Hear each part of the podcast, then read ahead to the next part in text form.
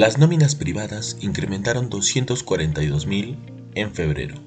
Inversiones al día llega gracias a New Road, tu mejor solución en inversiones. Contáctanos. Hoy, en el plano local, la Superintendencia de Banca, Seguros y AFPs actualizó hoy a 125.714 el monto máximo de cobertura del Fondo de Seguro de Depósitos, que rige en el sistema financiero, correspondiente al trimestre de marzo a mayo de 2023. El monto máximo de cobertura del Fondo de Seguro de Depósitos para el trimestre anterior fue de 125.603 entre diciembre de 2022 y febrero de 2023. Como consecuencia, las cuentas de ahorro, los depósitos a plazo y las cuentas de CTS que poseen las personas en los bancos, financieras, cajas municipales de ahorro y crédito y cajas rurales de ahorro y crédito siguen protegidas por encima de 100.000 soles desde hace más de 3 años. Por su parte, el tipo de cambio cotiza en 3.78 soles. En los mercados internacionales, las acciones se negociaron de manera lateral, tratando de recuperarse de la venta masiva del martes, impulsada por los comentarios del presidente de la Reserva Federal, Jerome Powell, que sugirieron que las tasas de interés podrían necesitar subir por más tiempo.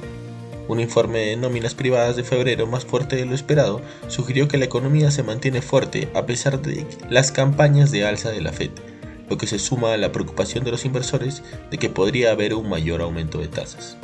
Los inversores aún se mantienen expectantes de la segunda conferencia de Jerome Powell ante el Comité de Servicios Financieros de la Cámara de Representantes, la que probablemente determine la tendencia del mercado durante el resto de la semana. Por otro lado, las empresas agregaron empleos a un ritmo acelerado en febrero, debido a que el mercado laboral de Estados Unidos sigue funcionando, informó el miércoles la firma de servicios de nóminas ADP. Las nóminas privadas aumentaron en 242.000 para el mes de febrero, por encima de la estimación del Dow Jones de 205.000, y muy por encima del aumento revisado al alza de 119.000 empleos desde 106.000 empleos en enero. Por sectores, el ocio y la hotelería lideraron el crecimiento del empleo con 83.000 incorporaciones.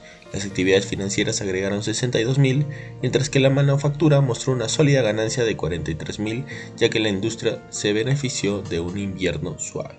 No queremos irnos sin mencionar que los ejecutivos de algunas de las empresas de telecomunicaciones y tecnología más grandes del mundo dijeron a CNBC que es probable que 6G, la próxima generación de Internet móvil después de 5G, se lance en 2030 pero los principales jefes también advirtieron que la industria no debería crear demasiada publicidad en torno a la tecnología para evitar confundir a los consumidores.